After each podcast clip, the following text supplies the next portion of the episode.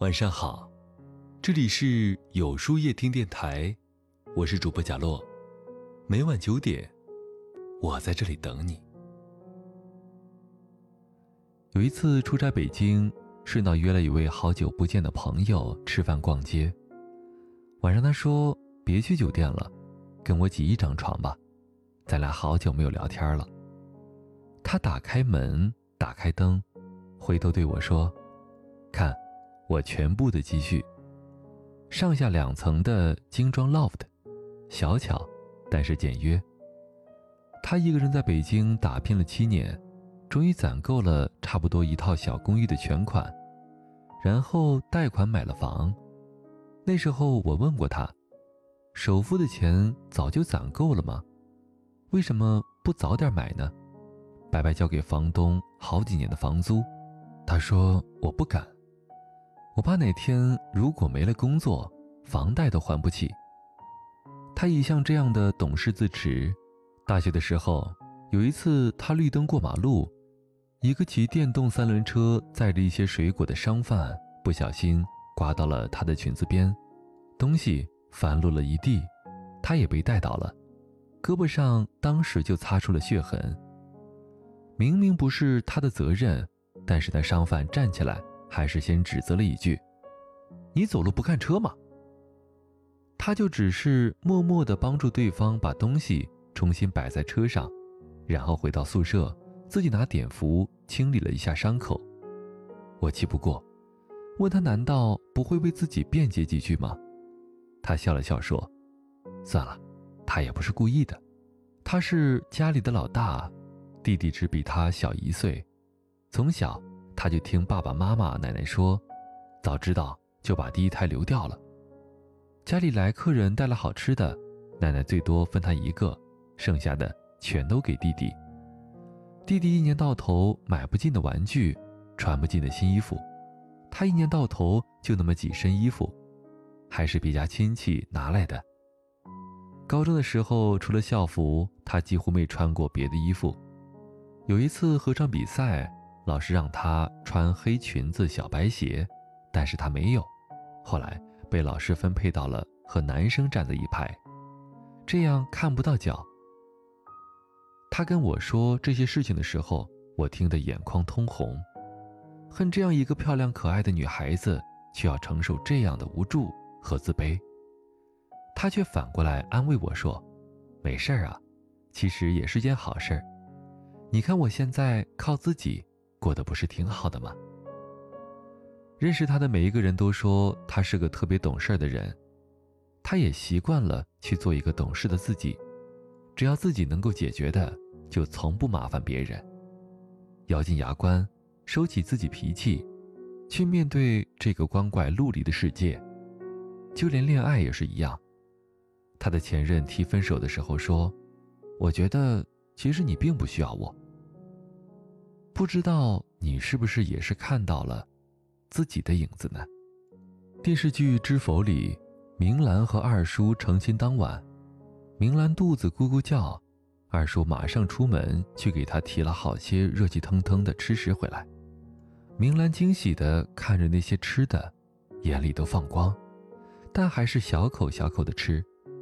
二叔说：“在夫君面前就不用端着了。”明兰说：“我怕是惯坏了我自己。”我这位朋友就像极了明兰，聪慧、沉稳、机敏、踏实。有超乎年龄的镇静和成熟，总让人觉得没那么快乐。太懂事的人大概都是这个样子吧，会羡慕那些直言快语、巧笑嫣然的女孩子，羡慕那些可以使小性子、会撒娇、会耍赖的女孩子，因为他们一看就是在足够的爱里长大的孩子。这是与生俱来的幸运。我们当然知道苦头谁都得吃，但如果可以的话，谁不想被宠着、被惯着呢？如果有人为你遮风挡雨，谁愿意独自在屋檐下奔跑呢？好在，终究是过去了。过去好也罢，坏也罢，都过去了。那天他开了一瓶红酒，端着杯子站在窗前对我说：“我现在心里很踏实，有没有人陪我，我都不怕，因为我已经习惯了一个人。我觉得生活也不会再坏到哪里去了。但是我喜欢这样的独立。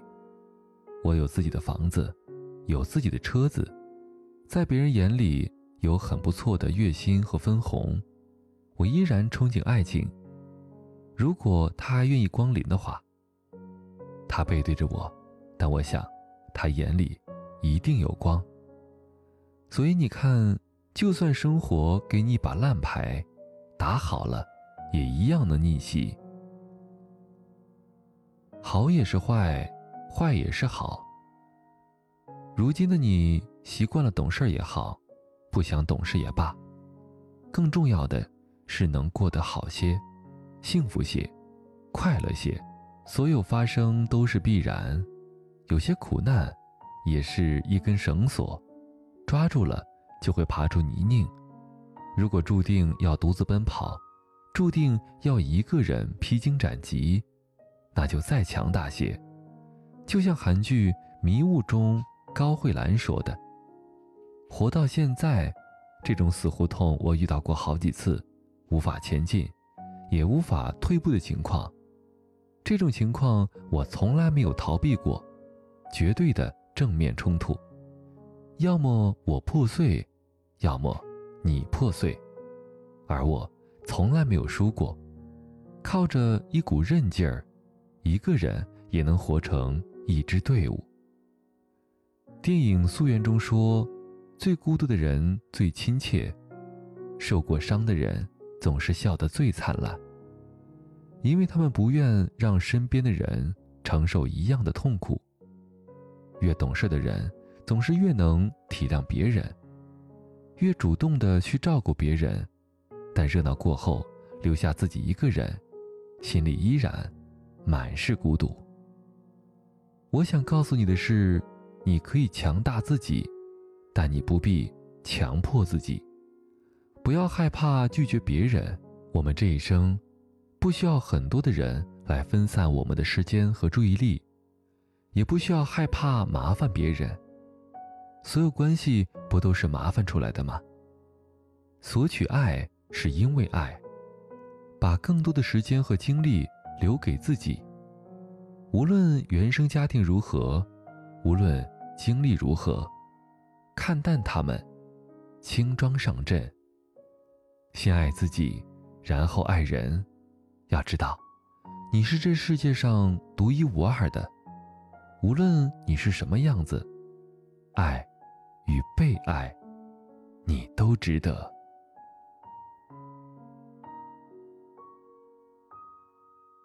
那么，今晚的分享就到这里了。每晚九点，与更好的自己不期而遇。今天的互动话题是：从小懂事的小孩快乐吗？在后台回复“晚安”两个字，注意，不是在留言区哟。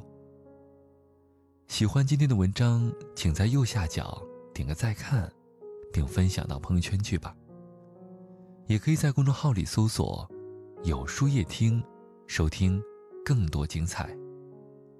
我是主播贾洛，晚安。有个好梦。